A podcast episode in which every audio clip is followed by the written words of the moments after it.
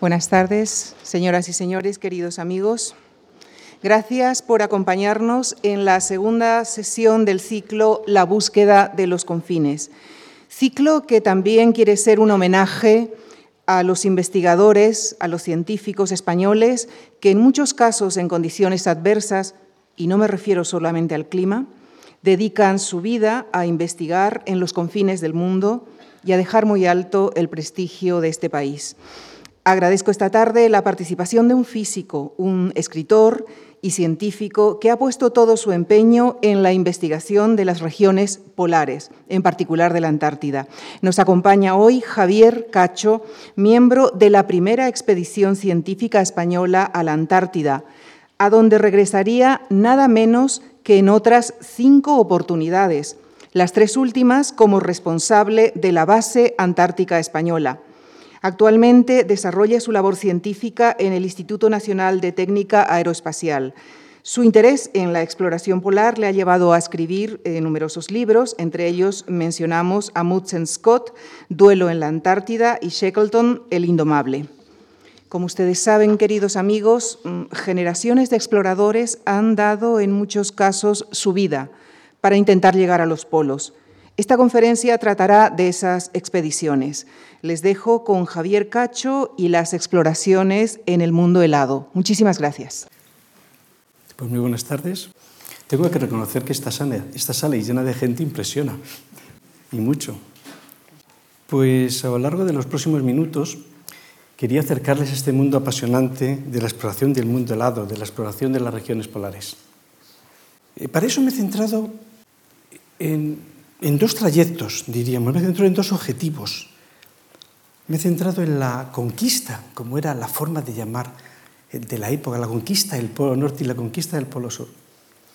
Y lo recorreremos a largo de, de una serie de expediciones. Los dos polos fueron muy distintos, son históricamente distintos, luego lo veremos. El Polo Norte se, se conquistó, diríamos que desde que se empezaron las expediciones para llegar al Polo Norte hasta que se llegó, pasaron 50 años. Y en esos 50 años hubo nada menos y nada más que 30 expediciones. No se preocupen, que no la veremos todas. 30 expediciones. El Polo Sur, sin embargo, se vio en dos patadas, diríamos. El Polo Sur se vio en dos, en dos asaltos y medio. En dos asaltos y medio se llegó al Polo Sur. Y no por eso, y no por eso tiene menor importancia. Y eso, y eso vamos a empezar. Si les digo la verdad, ayer tuve un momento de crisis por la noche. Me, di cuenta que la presentación que había, les había preparado era demasiado, demasiado lineal y demasiado racional. Y me entró la duda si eso era lo que debía hacer o no. Porque ya saben que dicen que la esencia y el misterio de un bosque se encuentran en una hoja. Y los físicos, que somos menos poéticos, evidentemente decimos que, que la imagen contenida en un holograma se encuentra en la parte más pequeña del soporte físico del holograma. Y efectivamente me entró la duda de decir, me voy con una narración de un tipo y otro explorador y otro y otro otro, o hablo solo de una. Solo de una, porque si hablo solo de una puedo hablar de esa una en profundidad. Porque la exploración antártica es, es un calidoscopio de emociones, de sensaciones, de sentimientos tremendos, tremendos. Es un lugar donde hace frío, pero mucho, ¿eh? En serio, ¿eh? No como este cambio de temperatura que hemos tenido. Y estos pobres hombres que iban vestidos todavía peor que esas imágenes que nos presentó ayer el profesor Eduardo Martínez de Pisón, prácticamente como yo, con corbata. Así se dirigían al Everest y así se dirigían a los polos, prácticamente. Pues hace frío y en serio. Y la gente muere de frío. En todas las expediciones siempre, en todas las expediciones de esta época siempre había alguno que moría de frío. Es un lugar donde, donde pasaban hambre, pero hambre auténtica. Hambre, hambre. Hasta el punto de llegar algunas veces a canibalismo, a comerse los cadáveres de sus compañeros muertos. Y en algún caso triste, incluso a, alguien que llegó a matar a un compañero para comérselo. Frío, hambre, Soledad. Soledad es un continente terrible, terrible, soledad, miedo. Estamos en las fronteras de lo desconocido, de, lo, de donde no hay nada, absolutamente nada. Y donde no sabes lo que hay detrás. Donde en un periodo de tiempo donde no existía la radio, no existía el teléfono, no había conexiones vía satélite, no había nada de todo eso. Los exploradores estaban solos, absolutamente solos. No tenían un teléfono de emergencia donde llamar. Una de las, frases épicas de la, exploración, eh, de la exploración espacial ha sido esa que ustedes bien recuerdan de Houston, Houston, tenemos un problema. Bien, pues recuerdo, me gustaría relacionar eso con, con la expedición de Shackleton, que todas la conocen, cuando el barco queda atrapado en los hielos, en la Antártida, perdidos. Y no solamente queda atrapado, sino que los hielos le, destrozan al barco y le hunden y se quedan sobre el hielo, sobre un mar de hielo, sobre un espesor de hielo un poquito mayor que esto, debajo un mar de 2.000 metros de profundidad, y ellos ahí, sobre una costrita de dos metros de hielo, se quedan ahí y solos. No tenían una radio, no tenían radio todavía, claro. No tienen una radio para decir, London, London, que tenemos un problema. Y fíjense, a diferencia de esa gesta que todos tenemos guardada, ese icono de frase, Houston, Houston, tenemos un problema. ¿Quién resolvió el problema a los astronautas del Apolo 13? Los de Houston. Ellos no hicieron nada. Mantener la calma, ya bastante. ya bastante. Pero no hicieron nada. Todo se, se lo vino resuelto de fuera. En este caso de nuestros operadores, en el caso este de Shackleton, son ellos quienes tienen que batirse el cobre, son ellos que tienen que salir de allí. Eso es la exploración polar. Y ahí acuñó, bueno, no acuñó, pero ahí dijo una frase que a mí me parece impresionante. Cuenta a sus hombres la situación, les dice que están a más de 2.000 kilómetros del lugar habitado más próximo, les cuenta el plan que van a hacer y dice, muchachos, si formamos un equipo, si seguís mis instrucciones, si me seguís, salimos. Y termina diciendo, muchachos, nos vamos a casa. A mí personalmente me gusta más esa frase tan optimista de muchachos, nos vamos a casa, que la de Houston. Y lo logró y no perdió ninguno. Bueno, pues no sé, ya, les digo, no sé si es bueno ese recorrido lineal o es bueno profundizar en una expedición. También es un lugar maravilloso. Las regiones árticas son un lugares maravillosos, de una belleza extraordinaria, como se podrán imaginar. No pienso poner ninguna foto de, belleza. Esa la van a encontrar en, en, en, Internet con gran facilidad. No hace falta ponerlas. Es un lugar de una belleza extraordinaria. Es un lugar donde en aquellos tiempos ocurrían prodigios. Shackleton decía, hablaba de la maravilla, de la sensación que tenía cuando descubría una nueva montaña que no había sido vista por ningún hombre. Ningún ser humano había visto esa montaña hasta que no la habían visto ellos. Y Charcot, que es, uno de, que es un gran explorador también de esa época eh, francés, decía algo así, como, ¿qué tendrá la Antártida? ¿Qué tendrá la Antártida? ¿Qué extraño atracción, qué extraño embrujo tiene la Antártida que pese, que pese, que cuando uno vuelve, pese a todos los sinsabores físicos y morales que ha padecido, lo único que desea es volver a ella. Pues sí, las regiones polares, pese a todos esos sinsabores, es, ocurre eso. Y les decía que en una expedición antártica es también un, un hervidero de las peores pasiones del ser humano. Esto a lo mejor no se cuenta nunca. Las exploraciones polares están llenas de envidias, de celos, de mezquindades, de todo, de odios, de odios a muerte a muerte el sentido de la palabra. Uno de los exploradores que veremos le envenenaron sus compañeros. Otro, otro no lo contaré, pero un, un, equipo de apoyo de Piri, en un momento determinado, pues matan a uno de los compañeros, iban tres, y por un quítame estas pajas, bueno, era una cosa un poco más profunda, y le matan. Esas son las exploraciones para él. Lo peor, lo peor sale en esos entornos claustrofóbicos, negros, con los seis meses de oscuridad total con, con, problemas, ya les decía, de frío, de hambre, de, de, de, de, todo. Con esos problemas. Y también sale lo mejor. También sale lo mejor. También la Antártida, el Ártico, las separaciones polares son un, son un crisol de, compañerismo, de apoyo mutuo, de fe inquebrantable en que podemos hacerlo, de espíritu de equipo, de deseo de, deseo de alcanzar lo que, nadie, lo que nadie ha alcanzado, y donde una y otra vez se da el caso que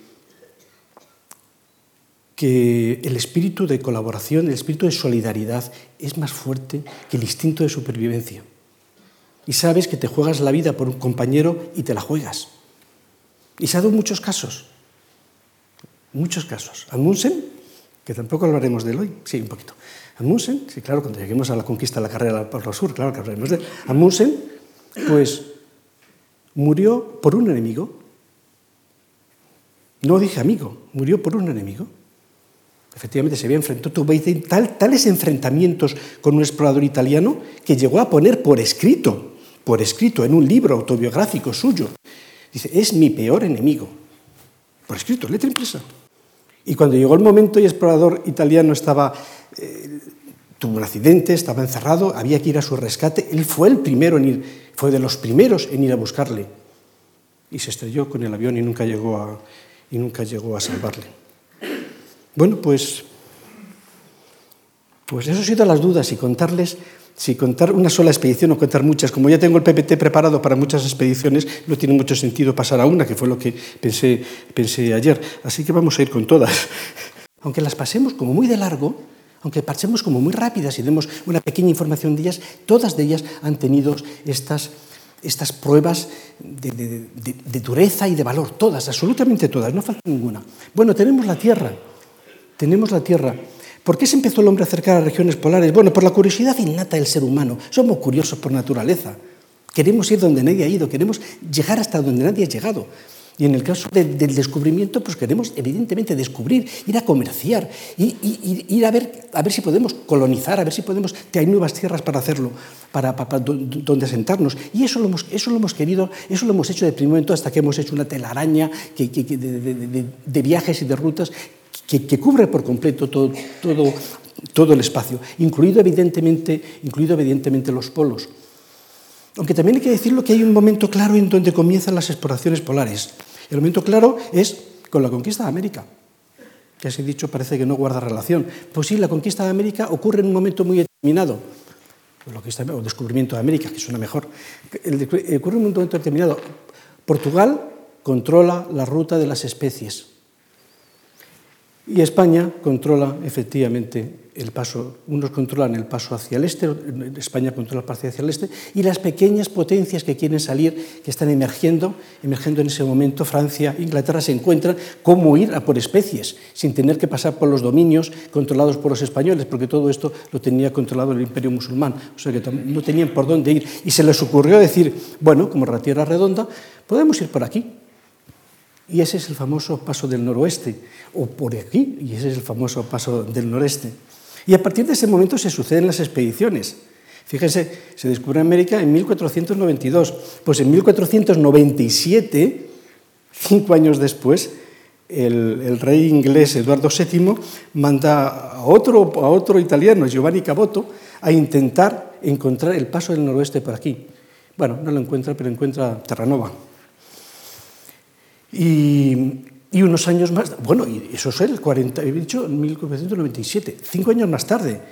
Y tres años más tarde, el, rey de Portugal decide investigar qué es lo que ha descubierto para ver si estaban al este o, al oeste del, meridiano que había establecido el Tratado de Tordesillas. Y los ingleses habían descubierto una tierra que ya era suya por, por derecho.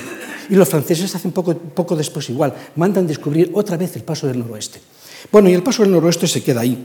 Se queda ahí eh, un lugar donde lo intenta, en tres siglos hubo de expediciones tras expediciones intentándolo. Y precisamente se lo cuento porque es el inicio de la carrera al Polo Norte. En aquellos tiempos nadie quería ir al Polo, Nor al Polo Norte ni al Polo Sur. Querían ir a comerciar, querían ir a, a sacar algo de donde fuesen. Lo del Polo Norte, los polos geográficos, ha sido muy posterior, ha sido cuando ya hemos entrado, el occidental entró en otra mentalidad, porque es llegar a un sitio donde no hay nada. Los esquimales, cuando, cuando a comienzos del siglo XX intentaban los exploradores europeos llegar al Polo Norte, se sorprendían, ¿y a dónde van? Y cuando llegaron al Polo Norte, dijeron, pues sí, hemos llegado a un sitio y hemos vuelto, porque no había nada, no había absolutamente nada. Pues sí, efectivamente, efectivamente, eh, no había nada. Y durante ese tiempo durante ese tiempo en ningún momento se pretende llegar al Polo Norte. Es más, hay una expedición de Hudson, Hudson, el del que descubrió la bahía del Hudson, el del río Hudson, pues ese mismo hace una expedición, hace una expedición le encarga una expedición para llegar a, China, llegar por aquí, por el Polo Norte, sale, querían salir de Svalbard y llegar a, y, iba a pasar por el Polo Norte, pensando que el Polo Norte era un mar. Evidentemente no llegaron, pero su interés no era llegar al Polo Norte, era simplemente atravesar el Polo Norte y llegar, y llegar a las Indias, y llegar a comerciar, que era lo que realmente importaba. Bueno, dos datos de, la puesta en escena donde vamos a tener la Antártida, un inmenso continente de, de 14 millones de kilómetros cuadrados, como 30 veces España, gigantesco, continente, continente y tierra, debajo de, este, de, esa masa de hielo y tierra. Y, por encima de esa masa de hielo hay una columna, de, por esa masa de rocosa, hay una columna de hielo de 3 kilómetros de espesor. 3 kilómetros de espesor un continente gigantesco, con temperaturas muy bajas, como se puedan imaginar. Y tenemos también, por otra parte, el, Ártico, que es todo lo contrario. El Ártico es, es, es, un mar, un mar rodeado por las grandes extensiones, las grandes extensiones de tierra del planeta, pero es un mar. Y que, evidentemente lo que ocurre cuando llega el invierno, o la mayor parte del año, evidentemente es que se congela, se congela por el frío, con una capa de hielo de 2 metros, 3 metros de espesor. Eso es, el Ártico es una capa de hielo de 2 o 3 metros de espesor. En la Antártida hablamos de 2 o 3 kilómetros de espesor de hielo. Y eso, eso luego va a hacer que las expediciones sean distintas, la forma de manejarse por ellas sean, sean muy distintas, sean muy diferentes las formas de acercamiento al Polo Norte y al Polo Sur. Y para, y para comparar un poquito de tamaño, ahí está la Antártida encima. O sea que efectivamente la cuenca, la cuenca del, del Ártico, del Océano Ártico, es más o menos del tamaño de la Antártida. Y yo creo que con esto ya podemos, podemos comenzar un poco en ese acercamiento. Esto, volvemos, volvemos al Ártico y vamos a ampliar esta zona. Esta zona es donde se va a desarrollar la inmensa mayoría de esas expediciones de los europeos por llegar al Polo Norte. Lógicamente porque estamos rodeados precisamente de, las potencias europeas, de las potencias orientales, y van a utilizar esta ruta. Y ahí se van a cerrar todos. Y la primera que tiene, ahí lo tienen, un poquito más grande, y sobre esto lo veremos, lo veremos todo. Estamos en esta parte. Las rutas van a seguir siempre este, este recorrido, la mayor parte, pero este recorrido pues siguiendo el, estrecho que está al este de Groenlandia. Bien, esa va a ser la ruta. Y el primero que tiene el honor es Edward Ingerfield, fue el primero que decidió llegar al Polo Norte. Era una expedición de rescate.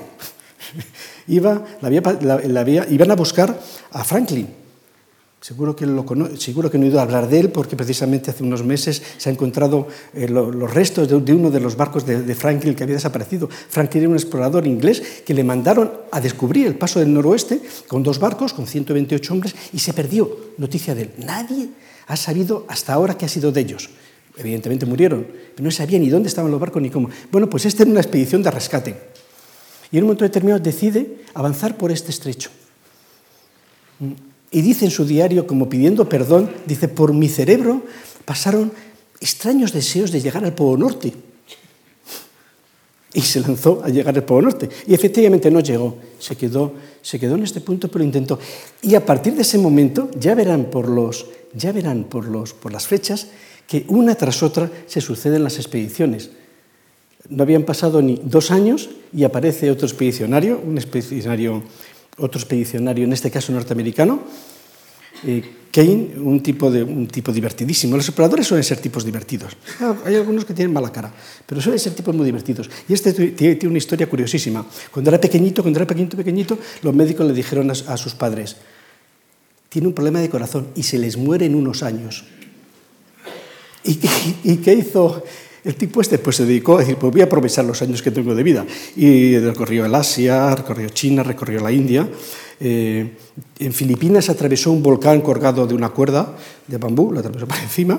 Eh, eh, dirigió una, una, partida de, de, mexicanos en su, en su, revolución, pues la dirigió este tipo. Y, en un momento determinado pues, se enamoró de las regiones polares y aquí organiza, organiza su, propia, su propia expedición penitenciaria al Polo Norte y no consigue gran cosa, como ya ven, no avanza más que un poquito. Y la expedición es un desastre. La mayor parte de las expediciones de estos años son un auténtico desastre. Él mismo lo dice, dice, es que soy muy mal organizador, pone en sus memorias, soy muy mal organizador. Y efectivamente la expedición fue un desastre absoluto, no tenían comida, no tenían, no tenían víveres, no, pasaban un frío tremendo. En un momento determinado se les subleva la mitad de la expedición. Dicen que no vamos. Y él dice, pues bueno, pues si os vais, dice, firmadme un papel diciendo que os veis voluntariamente, que no os he hecho, pues, tipo legal. Y, efectivamente los otros se van, y se van hacia el sur, se van hacia el sur, ah, pero no llegan a ninguna parte y se quedan tirados también en medio de los hielos, tirados en medio del hielo, hacen una pequeña caseta allí y, eh, con, unos materiales, con, pocos, con unos maderos y se quedan allí a pasar el invierno, pasando un frío y un hambre terribles, con temperaturas exteriores de cincuenta y tantos grados bajo cero y, y más. Y de repente empiezan a visitarle los esquimales. Venían familias de esquimales a ver a los europeos, a unos tipos que estaban allí y pasándolo fatal. Y venían y hacían viajes de tres y cuatro en pleno invierno polar, tres y cuatro y cinco días para ir a ver a los, a los europeos. iba el padre, la madre, los hijos, la suegra, todos, toda la familia, iba allí y se manejaban perfectamente por esas bajas temperaturas sin ningún tipo de problemas, mientras que nuestros briosos y valerosos expedicionarios occidentales se morían de hambre y se morían de frío. Bueno, la expedición sale, sale como puede. Y pocos años después, este, este, este tipo que fue el que se la había sublevado, pues vuelve, vuelve también con su propia expedición y, y avanza un poquito más, un poquito más esto avanza, estos son 35 kilómetros son algo así, como avanza como 20 kilómetros más. O dice que avanzó 20 kilómetros más. El mundo de la exploración polar de estos tiempos está lleno de mentirosos. Tengo que reconocerlo y lo veremos una y otra vez. Mentiras podridas la mayor parte. Porque eh, se le ocurrió poner longitud y latitud, y cuando después comprobaron, después se, se, exploró la zona, descubrió que el punto que estaba marcando no estaba en el estrecho, sino que estaba subido, subido en la isla de Lermer. O sea que efectivamente nunca llegó a esa, nunca llegó a esa latitud. Pero bueno, pero bueno dejémosle, dejémosle con, con su récord por unos días, porque enseguida se lo van a quitar. Estamos en una carrera, a ver quién llega antes. Y, lo, y los siguientes, las siguientes dos expediciones la organiza la ciencia. Sí, estas son, las otras son expediciones puramente, diremos que folclóricas, pero estas no, estas son organizadas, organizadas por una teoría científica, la teoría de este científico de Augusto Peterman, que decía que, no sé si lo ven un poquito, es un poco, vamos a ver, aquí tenemos América, aquí tenemos Europa, tenemos Groenlandia, él hablaba de las corrientes Em, termométricas, de unas masas de agua caliente que procedente, en este caso de la corriente del Golfo, pues subían a calentar el mar Ártico, en este caso por, el, por igual. Pero subían no solamente a calentarlo, sino a deshelarlo. Claro, como nadie había hecho subido, nadie sabía que aquello era un mar helado, ahora todos lo sabemos de aquello mar helado y que se está derritiendo parcialmente. Pero en aquel momento no se sabía. Y él mantiene una teoría de que hay un mar abierto debido a esas corrientes de agua caliente que van subiendo. Y, se organizan dos expediciones. La primera la paga él. Bueno, esos eran científicos, debían tener dinero. ¿eh? Los de ahora no podemos pagar una expedición. Organiza su propia expedición. Y a continuación, bueno, a continuación ya el gobierno alemán empieza a apoyar a la expedición y la ponen en, manos de este, de, este, de este, marino, de Coldewey, y lo intentan, lo intentan. Pero, curiosamente, si volvemos atrás, él hablaba de las corrientes termométricas y hablaba de que subían por aquí, por las islas Svalbard. Y él, su expedición, la dirige por aquí. Al final, al final no se atrevió a confirmar o negar su teoría. Y, la expedición entra en la peor zona que podía entrar. Esta es una zona llena de hielos, con vientos, perdón, con corrientes precisamente del norte que le impiden avanzar al barco. Y se quedan en una miserable, por así decirlo, latitud de 77 grados, cuando el récord lo tenemos aquí. se había llegado mucho más mucho más por, la, por, el, por el canal, por el, por el estrecho de Smith. Se había llegado mucho más, mucho más al norte. Quizá lo más divertido de toda la expedición, por lo menos a mí me lo parece, es que iban dos barcos y en un momento determinado, este, es el, este era el barco, el barco, el barco, barco eh, eh, principal, claro, y entonces este dice a sus hombres, eh, avisar al otro barco con banderas de que se acerque el capitán, que voy a, a dialogar con él para tomar las decisiones de por dónde vamos. Y entonces como en, una, como en un sketch de Gila, ¿eh? que todos recordaréis a Gila, ¿verdad? Pues como un esqueleto de Gila, empieza un marinero a hacer las, medidas, empieza a mover las, banderas, eh, dando, escribiendo el mensaje, y el otro barco, y el mensaje evidentemente decía, acércate, que suba el capitán, que vamos a, que queremos eh, hablar. y el otro le dice, alguien le dice, sí, que están diciendo que viremos a estribor y miran a estribor, pero es que en estribor estaba el mar helado y se meten en medio de los bloques de hielo y ya no vuelven a salir. Y ya no vuelven a salir.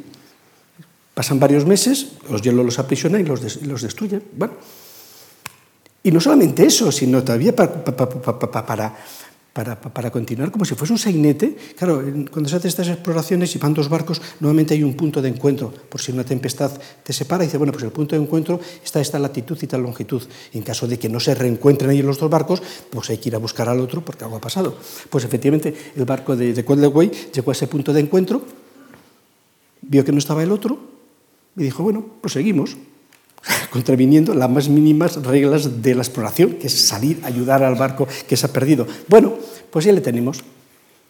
Ahí le tenemos a este, a este nuestro, nuestro buen hombre. Y entre medias aparece un iluminado. En el mundo de los exploradores tenemos de todo. Este es un, era un iluminado. Este era un, periodista de un periódico de, del Cincinnati News, de un periódico pequeñito, que en un momento determinado decide que se va al Ártico. Y lo hace, abandona a la mujer y a los hijos, evidentemente, y se va al Ártico. No sabe nada del Ártico. Bueno, no saber nada de cuando llegó, llegó a Nueva York, vio un chino por la calle y le dijo, ¿usted es un esquimal? El chino, no sé qué le respondería, pero... Y sin dinero, consigue que un barco le lleve al Ártico, y efectivamente, y comienza, y comienza una serie, un largo periodo de vivir con los inuit, Realmente estaba intentando reconstruir qué había sido de la expedición de Franklin y, encontró algunas pistas. Encontró algunas pistas precisamente con los inuit, con los esquimales, que le fueron contando las cosas que iban haciendo. Y, bueno, y pasó en el Ártico algo así como 12 años de su vida, ¿eh? en periodos cortos de tres años, volvía, tres años, volvía, una auténtica obsesión con el Ártico, hasta que le pusieron al frente de una expedición. Y eso fue su fracaso, claro. Él estaba muy bien cuando iba al Ártico él solo, y vivía con los inuit. Cuando tenía que llevar una expedición, la, cosa no fue tan bien. No fue tan bien hasta el punto de que este fue al que le mataron, al que le envenenaron sus compañeros. Pero le envenenaron porque como eh, pues enterraron el cadáver, pues eh, hace 30 años se ha ido, se levantó el cadáver, se analizó el cadáver y, y, efectivamente tenía unas cantidades, unas concentraciones de veneno. O sea que lo que no sabemos es quién, pero habrá que llamar al CSI el CSI puso ya, por lo menos sabe que, le envenenaron. Bueno, pues este, a este hombre... Eh, le envenenaron y bueno, y sus compañeros, una vez que le envenenaron, pues intentaron hacer algo más. Batieron un récord, ¿eh? avanzaron un poquito más, penetraron por ese, se acercaron un poquito más al polo, al polo, al polo norte. Bueno, sus compañeros intentaron, bueno, estuvieron otro año más, otro invierno más, y al ver que no podían salir, decidieron regresar, y cuando el barco regresa, de repente aparecen unos hielos y se choca contra un iceberg. Y el barco parece que se va a pique, se va a pique el barco y entonces el capitán manda desalojar el barco. Venga, abandona el barco, saltar un bote salvavidas, los víveres. Bueno, y saltan, y saltan al, al, iceberg, al iceberg para intentar salvarse en el iceberg. Y de repente, cuando hay parte de la gente abajo, el barco se separa del, del iceberg y los vientos la arrastran y se lo llevan y, los, y se quedan 19 personas sobre el iceberg, viendo cómo se aleja el barco y viendo lo que tienen. Y lo que tienen eran pues, unos, unos, pocos alimentos, unos pocos alimentos, una tienda de campaña, no, tienda de campaña no tenían. tenían un bote salvavidas, un bote para ocho personas, y eran 19. Ocho personas, 19. El reparto de personas que, que se han quedado en el, en el, en el, iceberg también es, es, muy curioso. Se queda uno de los jefes, que era, que era, que era americano, con siete marinos alemanes que no hablaban más que alemán, con lo cual no se podía dirigir a ellos. Bien, eh, se quedan con un cocinero que era negro, con un camarero que era inglés y con, dos matrimonios de inuit y cinco hijos pequeños. Ahí eso se queda en el este. Y permanecen en el iceberg movidos por las corrientes que lo van lentamente arrastrando hacia abajo, permanecen seis meses y medio, comiendo lo que pueden. Como estaban los inuit, que lo que se, sabían manejar en ese tema, dijeron, no pasa nada, hacemos unos iglús y vivimos en los iglús. Cazamos una foca, comemos carne de foca, Nos calentamos con carne de foca y nos iluminamos con carne de foca. No pasa nada. Y bueno, gracias a los inuit van poco a poco sobreviven, sobreviven físicamente esos, esos seis meses. Eh, eh, curiosamente, algunos marineros estaban pensando en comerse a los, a los, a los hijos de los esquimales, si la cosa se ponía mal.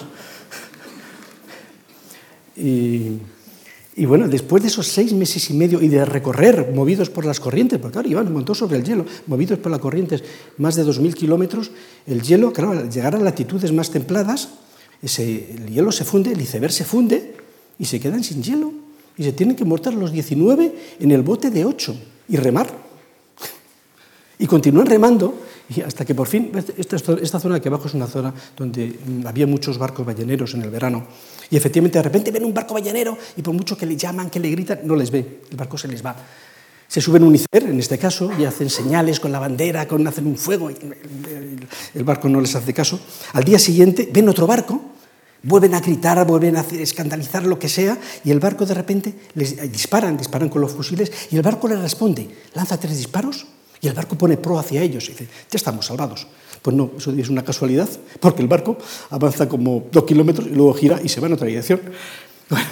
Bueno, el tercer barco ya, el tercer barco ya, ya, se, ya se salvan.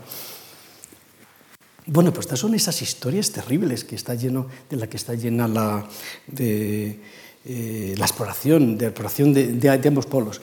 Bueno, teníamos a Teníamos a Peterman, ¿os acordáis del científico que había dicho de esas corrientes termométricas y que no lo, había, logrado resolver?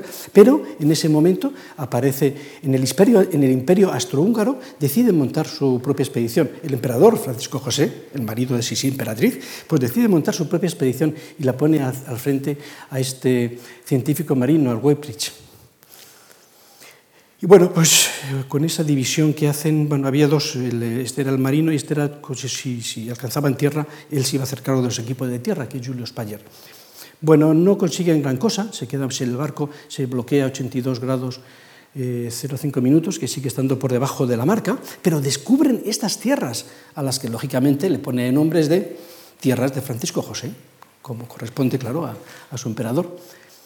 Y no solamente encuentran esas tierras, sino que sobre esas tierras los hielos primero cercan al barco y luego terminan aplastándolo y destruyéndole. Luego se quedan tirados en la nada, porque en estas, en estas islas no hay nada, evidentemente. Y con lo cual, cuando llega el año siguiente y el barco ya ha sido hundido, pues tiene que hacer esto, que no sé si lo ven, pues tienen que coger los botes salvavidas, meterlos en trineos y empezar a tirar hacia el sur, a ver si consiguen llegar a las aguas libres y desde las aguas libres subirse a los botes salvavidas e intentar llegar a la costa siberiana. Nada menos y nada más. Pero como la vida suele ser muy complicada, estamos, estaban avanzando sobre un mar congelado, sobre una capa de hielo. Y avanzaban hacia el sur, eso lo tenían muy claro, pero las corrientes movían los hielos hacia el norte. Y después de dos meses, de empujar todos los días con un esfuerzo tremendo, habían logrado avanzar 15 kilómetros hacia el sur. todo lo que ganaban de día se paraban a descansar y el mar empujaba las corrientes y ya. Bueno, evidentemente el estado emocional los podéis imaginar. Eh, pensaban que, iban a morir. Los, eh, llegaron a un acuerdo de honor de suicidarse antes de, entrar al canibalismo, de comerse a los compañeros. Y por fin llegaron al mar casi milagrosamente, ni ellos mismos se lo creen, llegan al mar eh, y se montan en los, en los botes y avanzan hacia el sur ya remando y, navegando hasta que encuentran a unos balleneros eh, rusos que les, llevan, que les llevan a puerto. Bueno, les llevan, le dicen que sí. Las cartas, las cartas de, del zar en el que se les pedía que les ayudase estaba bien, pero que evidentemente alguien tenía que pagar el viaje y efectivamente lo pagan. Y cuando vuelven, cuando vuelven pues se convierten, se convierten en pues en los grandes, en los grandes héroes, los grandes protagonistas, han encontrado tierra, eh, prácticamente se han acercado más al norte que, más al norte que nadie. Pero la vida es muy dura. Y entonces eh, Peterman, el, científico, después de esos dos fracasos, que porque las corrientes eh, termométricas no funcionaban, entra en una profunda depresión y se suicida. Eh, contrae la tuberculosis y muere pocos años después. Y, y Payer, pues pese a ser el favorito de la sociedad, a que la sociedad se había rendido a sus pies, en un momento determinado decide que eso no es nada. Y deja la familia, deja el trabajo y se va a París, donde se casa con una francesa encantadora y se convierte en un artista. Y estos son los cuadros que pinta, que a mí me parecen francamente bonitos. Ah, evidentemente siempre tienen esa dureza del medio, del medio ártico, de, las, de, los hombres a punto de morir de frío, de eso que ven ahí es un oso que se acerca a devorarles. Y de la luz, del sol, claro, lo es lógico, después de pasar seis meses de oscuridad, de oscuridad completa, ¿cómo no pensar que el sol es la fuente de vida? Bueno, y seguimos avanzando, seguimos avanzando. Si se fijan, si se fijan, no hay más que banderas americanas, perdón, no hay más que banderas americanas, del Imperio Austrohúngaro, alemanas. ¿Qué pasa con los británicos? Pues evidentemente pasa esto. Después de ver que todos les están tomando la delantera, estamos todavía en los años, en el culmen del Imperio Británico, y deciden ellos mandar su propia expedición. Y lo logran, logran atravesar por completo el estrecho de Smith y llegan y consiguen llegar, batir la marca, ¿eh? el barrio de la marca, y por bastante, por más de un grado, por más de 100 kilómetros, consiguen, consiguen avanzar. Bueno, a cargo de un, de un, de un gran explorador, al que le hicieron la faena de mandarle aquí. Le hicieron la faena porque él estaba en el Challenger, seguro que han oído hablar del Challenger, una famosa expedición científica en barco eh, en los mares del sur. Pues estaba dirigiendo esa expedición, pero entonces la patria, el imperio le requirió y le mandaron para aquí para, llegar a, para, llegar a, para intentar llegar al Polo Norte, al Polo Norte que nunca llegó. Y también hubo mala suerte en esta expedición. Eh, porque sus hombres eh, contrajeron el escorbuto. El escorbuto era la, enfermedad más terrible eh, que podían tener un marino, era el, el, horror de los marinos. Había, hubo tiempos, hubo tiempos pretéritos donde la mitad de los marinos morían en un viaje como consecuencia del escorbuto. Los viajes que hacíamos a América, la mitad de la marinería moría como consecuencia del escorbuto. Aquí volvieron a adquirir, a contraer el escorbuto cuando ya se sabía, cuando ya se creía que, la había, que se había superado y le echaron la culpa a él por no haber organizado bien, bien la expedición. Bueno, la verdad no tuvo la culpa. Lo que se utilizó un sistema nuevo que era el zumo, al zumo de lima condensarlo, y para condensarlo lo evaporaban, como, hacer, como esos polvitos que luego echamos en el agua y sale el zumo de naranja, pues hicieron igual con el problema de que cuando, cuando se evapora el zumo de, del limón, eh, pues eh, lo que ocurre es que pierde las propiedades antiscorbúticas. Y claro, por mucho que tomaban ese, ese, ese mejunje, ese, ese refresco, eh, no sirvió de nada. Pero bueno, seguimos avanzando, seguimos poco a poco avanzando hacia los polos. Por supuesto, en este, en este entorno tan duro de tirar de los trineos. Y pasamos a, una expedición curiosísima. Hemos dicho expediciones eh, dirigidas por ambiciones personales, por, deseos del imperio de volver a estar presente. Y en este caso, en este caso lo que tenemos es una expedición dirigida por un magnate de la prensa, por este señor, James Gordon Bennett. Era el, propietario del New York Gerald, un tipo eh, súper curioso, vivía en un yate, vivía en un yate, sí, bueno, la razón por la que vivía en un yate es un poco larga de contar. Pues sí, por una fiesta de Navidad se le ocurrió orinarse en la chimenea de casa, de casa de su prometida. Y entonces el hermano de la prometida le retó a un duelo y él, por no, por no enfrentarse con su futuro cuñado eh, con las armas, se decidió eh, dejar Estados Unidos y vivir en este yate, en donde, entre otras cosas, como le gustaba la leche fresca, llevaban dentro del, del yate llevaban una vaca para que todos los días el señor tuviese su café con leche. Pues pues este señor, que fue eh, precisamente, ¿se acuerdan ustedes de, de mm, Dr. Livingstone y Presum? Este es Stanley, Stanley era un periodista, luego fue un gran explorador, pero fue, era un periodista. Este fue un periodista del periódico de este, fue este quien lo envió, porque en aquellos tiempos bueno, los envió y efectivamente consiguió, eh, consiguió vender miles, miles, decenas de miles de ejemplares. Luego, es un buen negocio. Y entonces se ocurrió nada menos y nada más por monto mi expedición polar, porque eso sí que va a tener, va a tener una... Eh, voy, a, aumentar las ventas. Y consigue encontrar a, a DeLong, a este, iba a decir pobre hombre, pues sí, porque le liaron, le liaron para esa expedición polar que iba a entrar por Bering, en vez de entrar por la ruta normal, esta vez se le ocurrió entrar por el Bering. Y mientras tanto, mientras que está montando la expedición, aparece este sueco, eh, que hace lo que llevaban años intentando. Descubre, abre el paso del noreste. No el del noroeste, sino el del noroeste. y es el primero que lo logra. Pero como le costó dos años, hubo un momento que se creía que estaba perdido y entonces eh, Gordon Bennett dijo, qué estupendo, pues vamos a ir a su rescate. Y mandó a Delon a su rescate. Se retrasó la expedición, el tiempo de salida, inútil porque eh, Norderhoff terminó su expedición sin problemas y retrasó su momento de salida. Y cuando él lo intentó, pues, pues nada, se quedó aquí. Aquí el barco fue atrapado por los hielos el barco fue destruido por los hielos y nuevamente tuvieron que salvarse por el método tradicional que ya, que ya conocen, tirando de los trineos con los botes salvavidas encima hasta que llegaban al mar. Bueno, murió las, las dos terceras partes de la, de la expedición. Y la expedición no hubiese pasado sin pena y sin gloria, porque estábamos en un acercamiento al polo del 83 y la expedición se queda en el 77.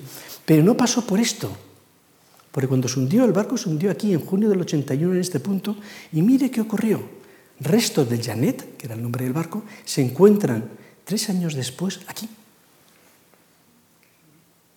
¿Qué les hace pensar? Sí, señor, que había una corriente que llevaba, que había llevado los restos del barco hasta aquí. Y lo dejamos ahí, porque eso fue lo que pensó uno de los grandes, el gran explorador de esta época, Fridtjof Nansen bueno, y mientras tanto, hasta que llegamos a él, pues nos encontramos todavía con, otro intento más, nuevamente de Estados Unidos, por avanzar un poco más al cargo de, este, este, capitán, de este teniente del ejército, que también vuelve a ser la ciencia quien toma protagonismo. Eh, se organiza el primer año polar, científico polar internacional, en el que participan 11 naciones, España no, claro. Y, una de esas naciones, Estados Unidos, que decide montar una base en esta parte, una base meteorológica, para poder hacer estudios coordinados de meteorología y, del clima, y decide montar esta base, bueno, y de esta base consiguen batir este récord. Bueno, la expedición es un desastre por otros problemas. Un barco tenía, la expedición tenía que durar tres a cuatro años. Y el barco que tenía que ir a llevarle provisiones, pues no llega por razones que, ya no se las cuento, porque si no nos hagamos mucho, pues son muy divertidas. A veces uno dice, ¿cómo es posible que la gente haga eso? Y se mueren de hambre. De los, 29, de los 25 de la expedición, 19 mueren de hambre. Claro, no tiene nada que comer y se mueren de hambre. Y uno de ellos muere fusilado, le manda como superior, le manda a fusilar porque estaba robando comida a sus compañeros y dice, esto no se hace, juicio sumarísimo y tiene que fusilarse. Y le, fusilan. Bueno, ese, ese, ya les decía, si las expediciones polares son cosas francamente duras. Y aquí llegamos a este, a este caballero, caballero en el sentido literal de la palabra, que es Friedrich Nansen, que fue el que, el que, como les decía antes, intuyó que si, si había, si había resto de si si, si el barco se hundió aquí y lo han encontrado aquí, sería por algo, sería porque hay una corriente que lo arrastraba. Entonces decidió, tuvo la audacia de decidir construir un nuevo tipo de barco, que fuese capaz de aguantar lo que ningún barco hasta ahora había aguantado, la presión de los hielos. Todos intentaban contener la presión de los hielos poniendo más vigas. Lo que eso nos ocurre a todos. Y si te apretan por aquí, pues tú pones más vigas y ya está, y lo aguantas. Pero eso contra los hielos no hacía nada. Y este hace, intenta, es un científico, y se le ocurre algo totalmente distinto. Vamos a hacer un barco con la quilla redondeada, de tal manera que cuando los hielos apretan por debajo, el barco se sube. Bueno, y tiene el valor de, uno, construirlo y dos, subirse al barco y meterse allí, allí donde, donde ya tantos barcos se había tragado, se había tragado el, se había tragado el mar. El Ártico se ha tragado centenares de barcos, ¿eh? balleneros, pescadores, centenares, aparte de los exploradores. Bueno, centenares no sé si es la palabra, pero decenas, decenas llegando a noventa y tantos, de eso seguro. ¿eh? En la zona de Alaska, por ejemplo, en ocho años se perdieron 30 barcos la zona de Alaska, del, estrecho de Bering, en, ocho años. En ocho años seguidos se perdieron 30 barcos. O sea que, bueno, y lo hace, lo hace. Y funciona. Y funciona. El, barco es capaz de aguantar la presión de los hielos. Simplemente se levanta. La presión de los hielos, diríamos, que continúa por abajo, pero no le destroza.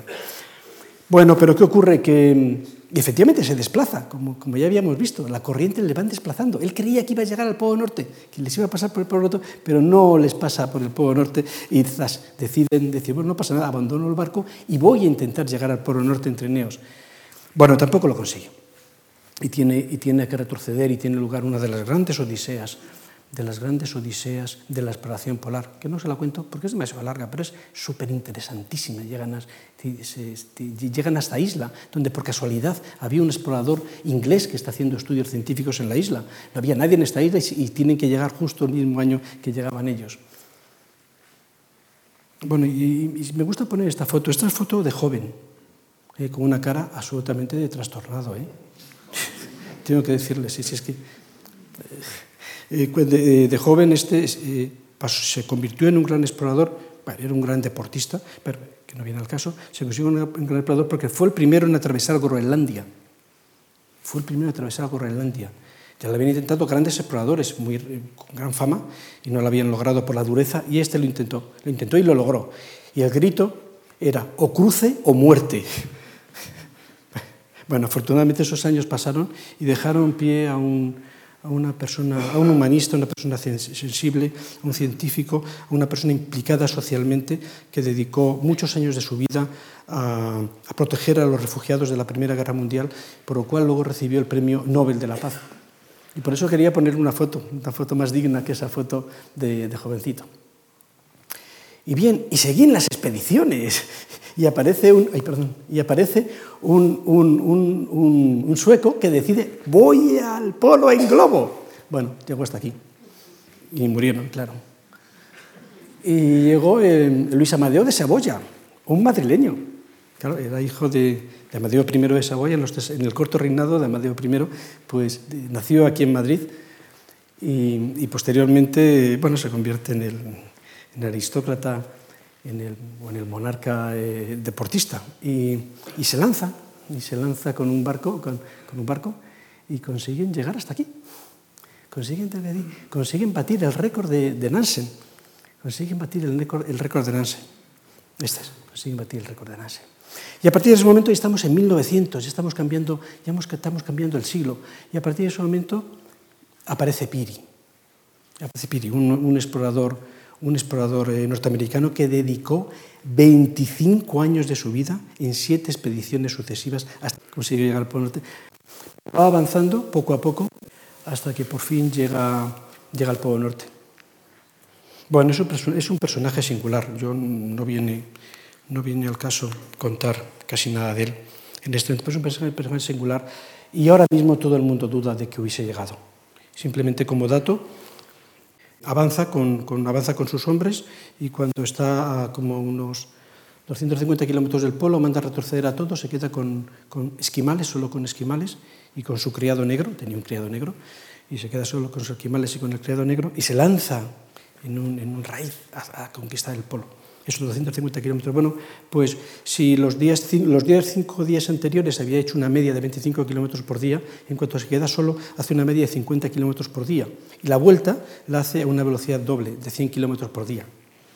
Cosa que, que, evidentemente no se lo tragan, no es fácil, no, no es fácil de asumir. En tanto más cuando no lleva navegante, el, entonces no había GPS la posición la tenías que tomar con medidas al sol y para eso hacía falta un navegante, una persona experta que supiese hacerlo y que supiese luego ir a las tablas de logaritmos y, y, y, a las tablas astronómicas para saber en qué posición estabas. Eso era extraordinariamente complicado. Había expertos y cuando avanzó no llevaba expertos y bueno, verdaderamente hay grandes dudas de que llegase. Pero, bueno, y por si fuera poco, un año antes aparece otro explorador norteamericano que dice que él también ha llegado al Polo Norte un año antes, además un año antes. Y, y se enzarzaron los dos en una guerra de si yo he llegado y tú estás mintiendo, el que es el mentiroso eres tú y, he sido yo quien, quien ha llegado.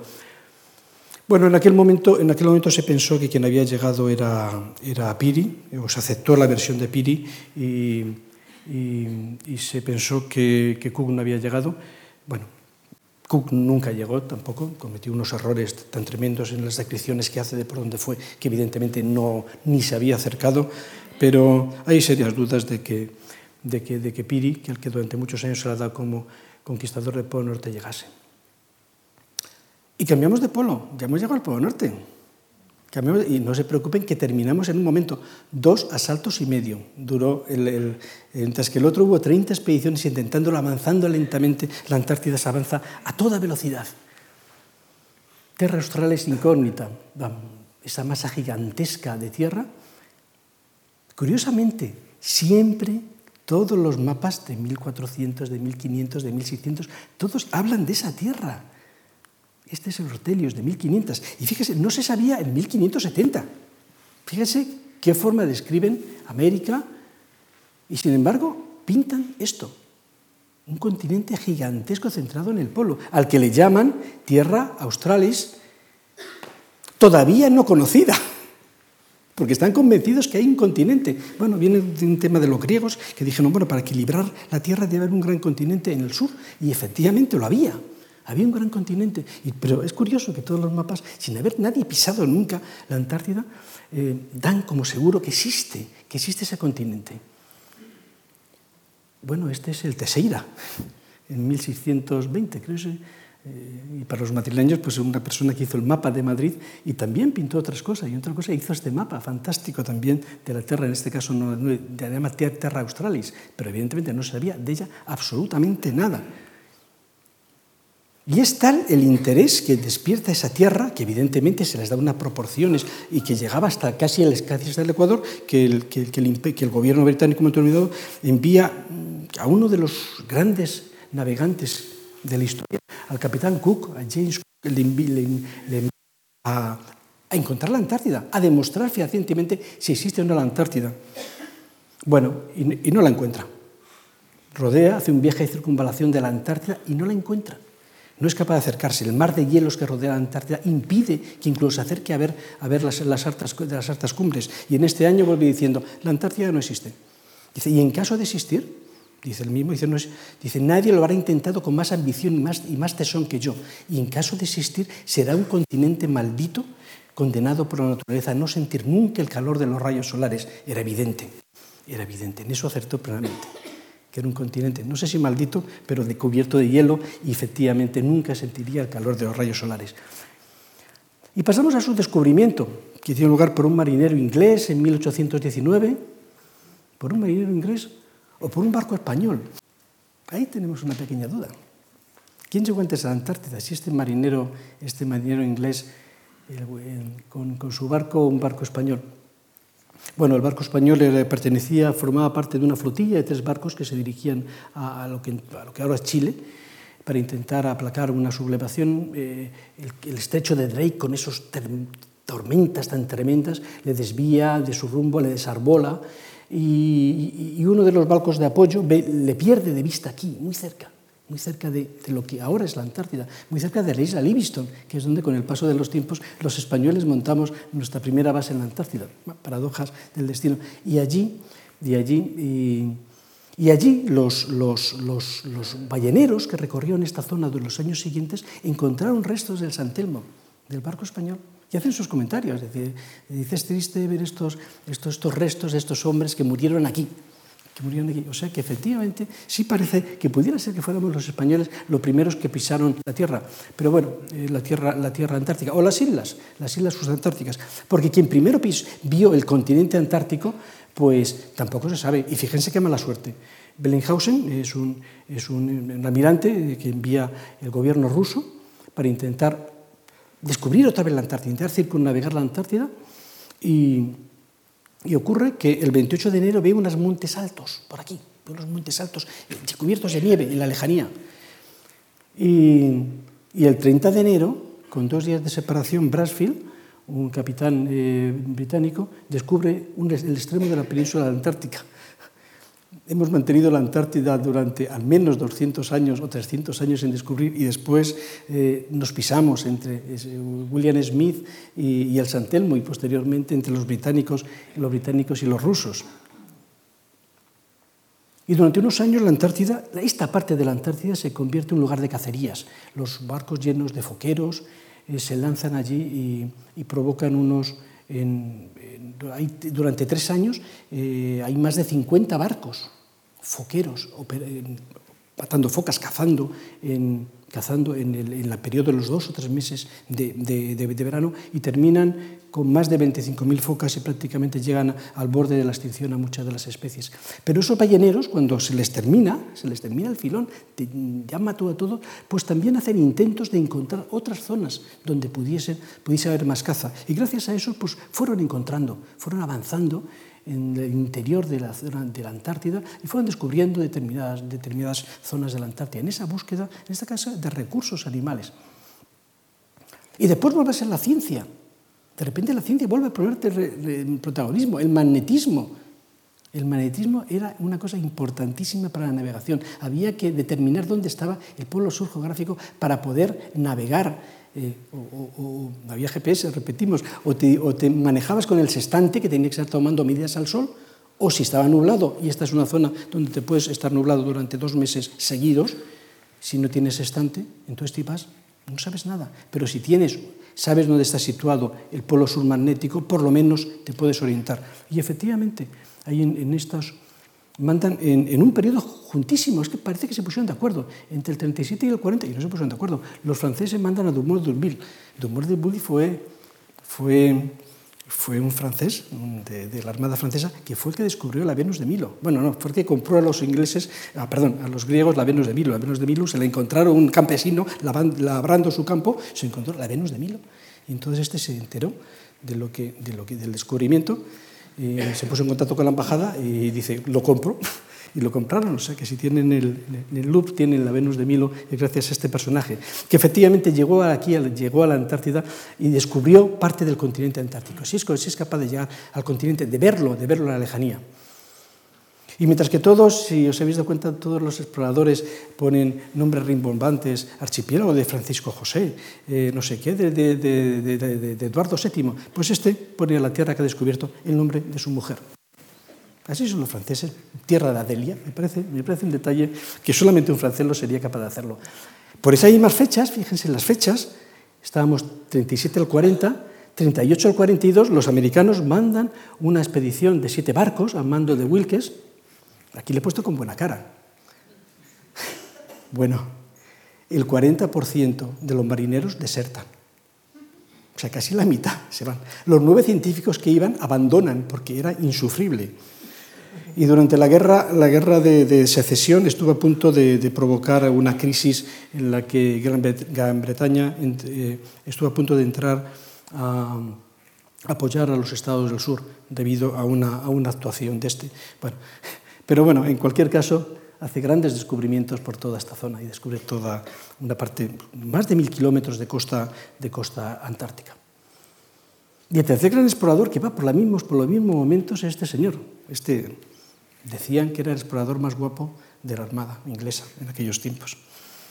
Y bueno, pues sí, algo así. Y mm, Jane Ross, que tenía una gran experiencia ártica, había estado en siete ocasiones en el Ártico en el Ártico, en siete ocasiones en el Ártico, tiene una gran experiencia antártica y manejos por los hielos, y es capaz de encontrar esta parte, de descubrir, de descubrir una zona, esta zona del mar de Ross, que luego, el mar que luego llevaría su nombre, y donde a partir de ese momento van a tener lugar esa, esa carrera hacia el polo sur que yo les anunciaba. Esta expedición la vamos a pasar, aunque a mí me encanta, a mí me encanta esta expedición.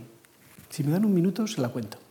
Pues este es eh, Henry Bull, un tipo que intenta que intenta montar una expedición a la Antártida, ya está, sin ningún, motivo, porque quería, quería acercarse a la Antártida, quería descubrir la Antártida. Eh, había oído hablar de las expediciones anteriores de 40 años atrás y quería que volviese, en este caso el gobierno australiano. El gobierno australiano dice que no tiene dinero para esas, tonterías y, entonces lo consigue de, de Foyt, de, de, un noruego que es el que, el noruego que inventó el cañón con el que se matan las ballenas, y por lo tanto se forró de dinero y de, de cazar ballenas, claro. El cañón arponero, eh, eh, y por lo tanto se, se, forró de dinero, pues le, le, le da dinero para sufragar, esta, para sufragar la expedición. Y bueno, y efectivamente es el primer barco de vapor que llega a la Antártida. Y como es el primer barco de la Antártida, consiguen hacer lo que hasta ahora no han podido hacer. Hasta ahora todos los grandes navegantes han visto la Antártida ahí, pero los vientos y las corrientes les han impedido acercarse. Nadie había pisado hasta ahora el continente antártico. Y ellos de repente tienen esa oportunidad. El barco a motor es capaz de avanzar pese a los vientos, pese a la corriente y dejarles a tiro, a tiro de lancha. Y, y este es el momento emblemático donde desembarcan en el continente antártico, donde y se pelean por ver quién ha desembarcado primero. El capitán del barco dice que el primero que pisó la tierra antártica fue él, para eso era el capitán, faltaría más. El marinero que iba aquí en la proa cuenta una historia que dice, no, no, no, fui yo. dado que yo salté a tierra para sujetar el bote y para que el señor capitán no se mojase los pies en el agua. Bueno, increíble. Y entre medias aparece este tipo, Borgervich, que dice en, su diario, eh, dice, y cuando vi que nos acercamos al continente no pude resistir la tentación de saltar. Y dice, gracias a que yo salté, el barco pesaba menos y mis compañeros pudieron llegar con más facilidad a la Antártida. Pero evidentemente el que llegué primero fui yo. Bueno, nunca sabremos quién llegó a la Antártida. Y el único que no dice, el único que no dice que llegó a la Antártida el primero fue Bull que se quedó tan contento con haber logrado su sueño, que era montar su expedición y ver la Antártida. Y vamos a dar un salto, aunque nuevamente es un salto bonito, porque nuevamente es la ciencia quien, reclama el ir, el a la Antártida. Y el Congreso, esto, Congreso Internacional de Geografía, quien dice esto a los científicos, organizar expediciones para ir a la Antártida. Y en 1901 se organizan tres expediciones, una sueca a esta zona, otra alemana y otra inglesa. Y entre medias, entre medias hay dos pequeñas expediciones que las vamos a saltar. Nos centramos en esta. Abandonamos también esta, la sueca, aunque tiene unas historias que es para escribir un libro, de verdad. Y olvidamos también la alemana, que también lograron, lograron grandes cosas, grandes cosas, pero que el gobierno alemán, como no, grandes, grandes, grandes avances científicos, pero, pero como no descubrieron nuevas tierras, el gobierno alemán decidió no prolongar la expedición nunca más. Y tuvieron, tuvieron que retirarse después de un año de, de, de, haber, conseguido grandes, grandes descubrimientos científicos. Y nos quedamos con esta expedición, con la expedición británica, la de, la de Robert Scott, cuando era, más, cuando era más, más jovencito que ese capitán Scott que, todo, que todos recordamos, y que hace el primer intento, perdón, el primer medio intento de llegar al Polo Sur. Se lanza con, con una persona que luego volveremos a hablar, con Shackleton y con otro compañero, se lanzan a intentar llegar al Polo Sur y se quedan aquí. Y digo que medio intento porque nunca se supo si querían llegar. Él nunca dijo que iba a intentar llegar al Polo Sur, dijo que iba a avanzar hacia el sur, porque en aquellos momentos no se sabía ni siquiera si la Antártida era un continente había geógrafos que opinaban que la Antártida era un grupo de islas y que se habían ido descubriendo trocitos de Antártida por aquí y por allá, pero que era un grupo de islas, no formaban parte de un continente. Por eso, verdaderamente, cuando salió hacia el sur no podía tener la seguridad de no encontrarse por aquí un mar helado o un mar o poco helado o más helado. Bien, el segundo que lo intenta es Shackleton que avanza sobre la, la, marca de su compañero, esta distancia de aquí aquí son 1.500 kilómetros y se queda a 160 kilómetros del polo. A 160 kilómetros tiene que volver porque no tiene alimentos suficientes y peligra la vida de sus hombres. Y por ese motivo tan, tan humano decide regresar y perder, y perder la posibilidad de, de haber pasado al gran libro de la historia como el conquistador del polo, del polo sur. Y volvemos y volvemos en un nuevo intento, ya en este caso ya no un, no Scott jovencito, sino un Scott mayor de capitán que intenta llegar al Polo Sur, pero con un competidor, con el noruego Edmundsen. Edmundsen estaba preparando un viaje para ir al Polo Norte, pero entre medias Piri llega al Polo Norte, con lo cual dice, ¿a dónde voy ya? Ya han conquistado el Polo Norte, queda el Polo Sur por conquistar. Y ni corto ni perezoso decide modificar su plan y no conquistar el Polo Norte conquistado, sino conquistar el Polo Sur. Y todo ocurrió de tal manera que, coinciden en la misma zona y en el mismo año. Fíjense que hay años. Coinciden en la misma zona geográfica, que es esta, y en el mismo año. Y durante la temporada de 1911, el verano, el verano en Antártico de ese año, comienza una carrera apasionante entre los dos. Una carrera no solamente entre hombres, sino también entre culturas, entre países y entre culturas. Amundsen había adquirido la forma de operar, de trabajar en el hielo de los inuit, de los esquimales. Y, y Scott no, Scott era un británico que pensaba, de la Armada además, y en la Armada en aquellos momentos, en aquellos tiempos, había un dicho que decía, todo lo que hace una persona lo hace un oficial de la Armada mucho mejor, de, su Armada, evidentemente. Pues con ese sentido de prepotencia, con ese sentimiento de superioridad, fueron, eh, fueron a la Antártida, y, y, ya les digo, comienza una apasionante carrera. Aquí, esta era la base donde montó, se montó Edmundsen para dirigirse al Polo Sur, y esta era la base donde tenía Scott para dirigirse al Polo Sur. Y el primero que sale es Amundsen, por unos días sale con, con, con cinco hombres y, y cuatro trineos de perros. Y cuatro días después eh, sale Scott con unos trineos motorizados. En esos cuatro días, esto es lo que había recorrido con los perros eh, Amundsen, 160 kilómetros. E a partir dese de momento eh, comienza unha carrera desigual. Ya saben que Scott utilizaba no perros, sino utilizaba caballos para tirar de los trineos y ese parsimonioso ritmo de los caballos evidente, evidentemente no podía compitar, competir con ese febril eh, carrera de, de los perros. Y, se, y fíjense cómo se van adelantando la expedición de Amundsen en relación a la de Scott. Esto es una zona de montañas, tienen que subir montañas de 3.000 metros de altura, consiguen atravesarlas, en este caso Admuse, y, y, el 5 de diciembre hay una gran tormenta que mantiene a Scott aquí durante unos días. Y fíjese, continúan avanzando a un ritmo de, de 27 kilómetros por día, imparable, metódico, explorador metódico. Podían ir más de rápido, pero dice, es una carrera de fondo. Tengo que llegar con mis hombres y con mis perros en las mejores condiciones. No estamos sprintando, es una carrera de fondo. Y efectivamente, continúan avanzando hasta el 14 de diciembre llegan al Polo Sur y son los primeros hombres en pisar el Polo Sur. Y se quedan varios días tomando medidas allí. Y mientras, y mientras entre, el 14, entre el 5, que nos hemos quedado aquí, y el 17, los británicos se enfrentan a tirar de las montañas. Les decía que tenían trineos motorizados, no, trineos motorizados eran unos prototipos que fracasaron. Eh, los perros, los perros habían muerto ya de hambre, no de hambre, de cansancio, del frío, y, y lo único que podían hacer era tirar subir por este glaciar, un glaciar de 400 kilómetros de longitud, ir subiendo, tirando, tirando de, sus, de, sus trineos. Bueno, y continúan unos avanzando hacia el polo y otros retrocediendo. Aquí parecen que están cerca, ¿eh? Estos son 200 kilómetros, no se vieron, no se veían. Es más, Amundsen y Scott no se vieron nunca, no se conocieron nunca. Esta es la distancia más corta que estuvieron uno y el otro. Unos continúan avanzando y otros retrocediendo.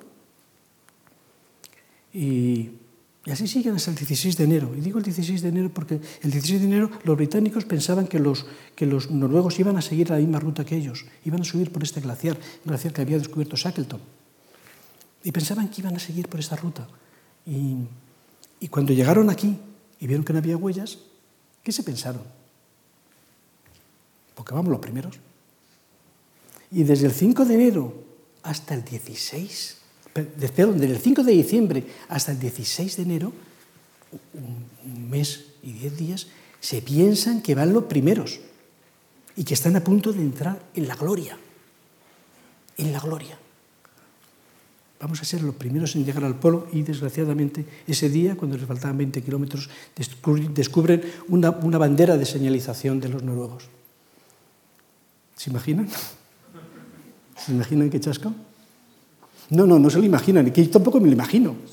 Es que, claro, es como, es como Armstrong cuando llegó a la Luna. ¿Se imaginan que esto llegase y se hubiese encontrado a alguien? Eh, es que eh, significaba, eh, significaba que ibas a entrar en el libro, como, como, como, como Hillary, subió el Hillary, claro, ha entrado en, en, en, el libro de la historia, con letras de oro. Y no solamente eso, sino que no ibas a trabajar en tu vida. ¿ya? Armstrong no, Armstrong no ha vuelto a trabajar desde que, desde que pisó la luna, se dedicó a dar conferencias. Claro, los héroes están para esas cosas. Pues todo, todo. Y oye, fíjese, el, el glamour, imagínese cómo, hablaríamos a los cuñados por encima del hombre. Yo es que he estado en el Polo Sur. Pues ese, chasco tremendo fue el que recibieron los británicos en este momento. Y fíjense en esta foto, eh, fíjense la diferencia de actitud de los hombres de Scott y de, los, y, de los, y de los noruegos justo en el mismo punto. Esta es la tienda que habían dejado los noruegos como señal de su paso. Y fíjense esta, esta, esta, foto, es la foto más triste de la historia. Mírenles qué cara, habían llegado al habían sido los segundos en llegar, pero el ser humano es tan competitivo que no damos paso a los segundos, para nada, el segundo no vale, aquí solamente vale el primero. Y bueno, comienzan una, un, duro, un duro retroceso para, bueno, un rápido retroceso para los noruegos que ya, ya han llegado a su base y re, inmediatamente regresan a, a, se montan en el Fran, volvían en el barco del Fran, el famoso barco que les decía en Nansen, vuelven en el Fran y continúan los, los británicos en una dura marcha de retirada en la que poco a poco, por, por diversas dificultades, van muriendo, primero, primero muere Evans, eh, su oficial, y después a los pocos días Oates, eh, agotado, decide sacrificarse por sus compañeros y, y, abandonar la tienda en medio de una ventisca para no, para no retrasar su marcha. Y así continuar avanzando. Y estamos en fecha 20 de marzo. Se encontraban a 16 kilómetros de un gran depósito de comida. Lo llamaban el depósito de la tonelada, porque tenía una tonelada de comida. Bueno, había menos. Pero bueno, se sigue llamando así. Estaban a 16 kilómetros. Tenían 16 kilómetros, que no es nada. Tenían, tenían combustible para un día y comida para tres. Y les sobreviene una, una tempestad y los días pasan y pasan y pasan y pasan y pasan y no pueden abandonar la tienda. Y mueren de, de frío, de hambre, de inanición. Y, y tuvimos la suerte de en esos momentos, de en esos momentos, tener a una persona que ha perdido la carrera, que es un, que es un segundón, ya ha perdido, ya no va a llegar a nada, pero que en esos momentos lo cuenta todo, lo escribe todo y explica cómo, cómo enfrentan la muerte, con la valentía y la decisión con que enfrentan la muerte. Y escribe unas cartas verdaderamente entrañables que conmueven. A mí me ha conmovido cuando las he leído y, y, conmueven. Si tienen la oportunidad de leer las cartas que escribe el capitán Scott, verán, verán que saben, que, saben tocar, que saben tocar la fibra. Y gracias a esas cartas, pues eh, los segundos de una historia de exploración consiguen ser tan, tan recordados como los primeros. Y con esto yo habría terminado, pero si me dejan un minuto, si me dejan un minuto me gustaría dar un salto en el tiempo, unos años más adelante. Shackleton, les hablaba de ese, de ese explorador británico Shackleton, de que seguro que todos han oído hablar, el que se quedó con el barco, ya les contaba ya al principio, que se había quedado con el barco en medio del mar de Weddell a 2.000 kilómetros del primer asentamiento. O sea, de, de, una factoría ballenera a 2.000 kilómetros. Estaba allí y consigue sacar a todos sus hombres. Pues bueno, cuando, cuando Shackleton consigue sacar a los hombres y llega a esa factoría ballenera, a esa factoría ballenera, claro, los, los balleneros, esos hombres duros, curtidos por el mar, llevaban algo así como, llevaban 18 meses, 18 meses que no se sabía nada de ellos, perdidos en un mar, y de repente le ven venir, pues verdaderamente fueron los únicos que, los únicos que conocían ese mar, esa dureza de ese mar, y conocían por tanto los sacrificios que habían tenido que pasar para, para, para llegar con vida. Entonces le rinden un pequeño homenaje en plena factoría ballenera, le rinden un pequeño homenaje en donde el capitán más antiguo, el decano de los, de los, de los, de los balleneros, de los capitanes dirige unas palabras, les da unas palabras de bienvenida y de elogio, que, que, bueno, que en noruego, que se la van traduciendo, un capitán ballenero, una persona ruda, sin cultura, sin formación, con unas, con unas palabras sentidas y que salen del corazón. Evidentemente no serían nada políticas, no serían nada intelectuales, y termina con una fuerza, termina dirigiéndose a sus compañeros y dirigiéndose a los británicos y dice, estos son hombres. Pues yo me gustaría terminar igual, diciendo, estos que hemos visto son hombres. Pese a todas las, mezquindades, las traiciones, los odios, eh, pese a todo eso, pese, pese a algunos arrebatos de unos y de otros, pese a todo eso, son personas que han sabido eh, abrirnos un camino, que han sabido llegar a donde no, no han llegado los demás. Yo creo que estos son nombres y que no debemos olvidarlos, que debemos hacer el esfuerzo por recordar estas, estas, estas epopeyas que vivieron, porque verdaderamente forman parte del acervo cultural, forman parte del ser humano. En cierta forma, todos hemos sido los que hemos hecho eso. Por lo tanto, no del nada más. Estos son nombres.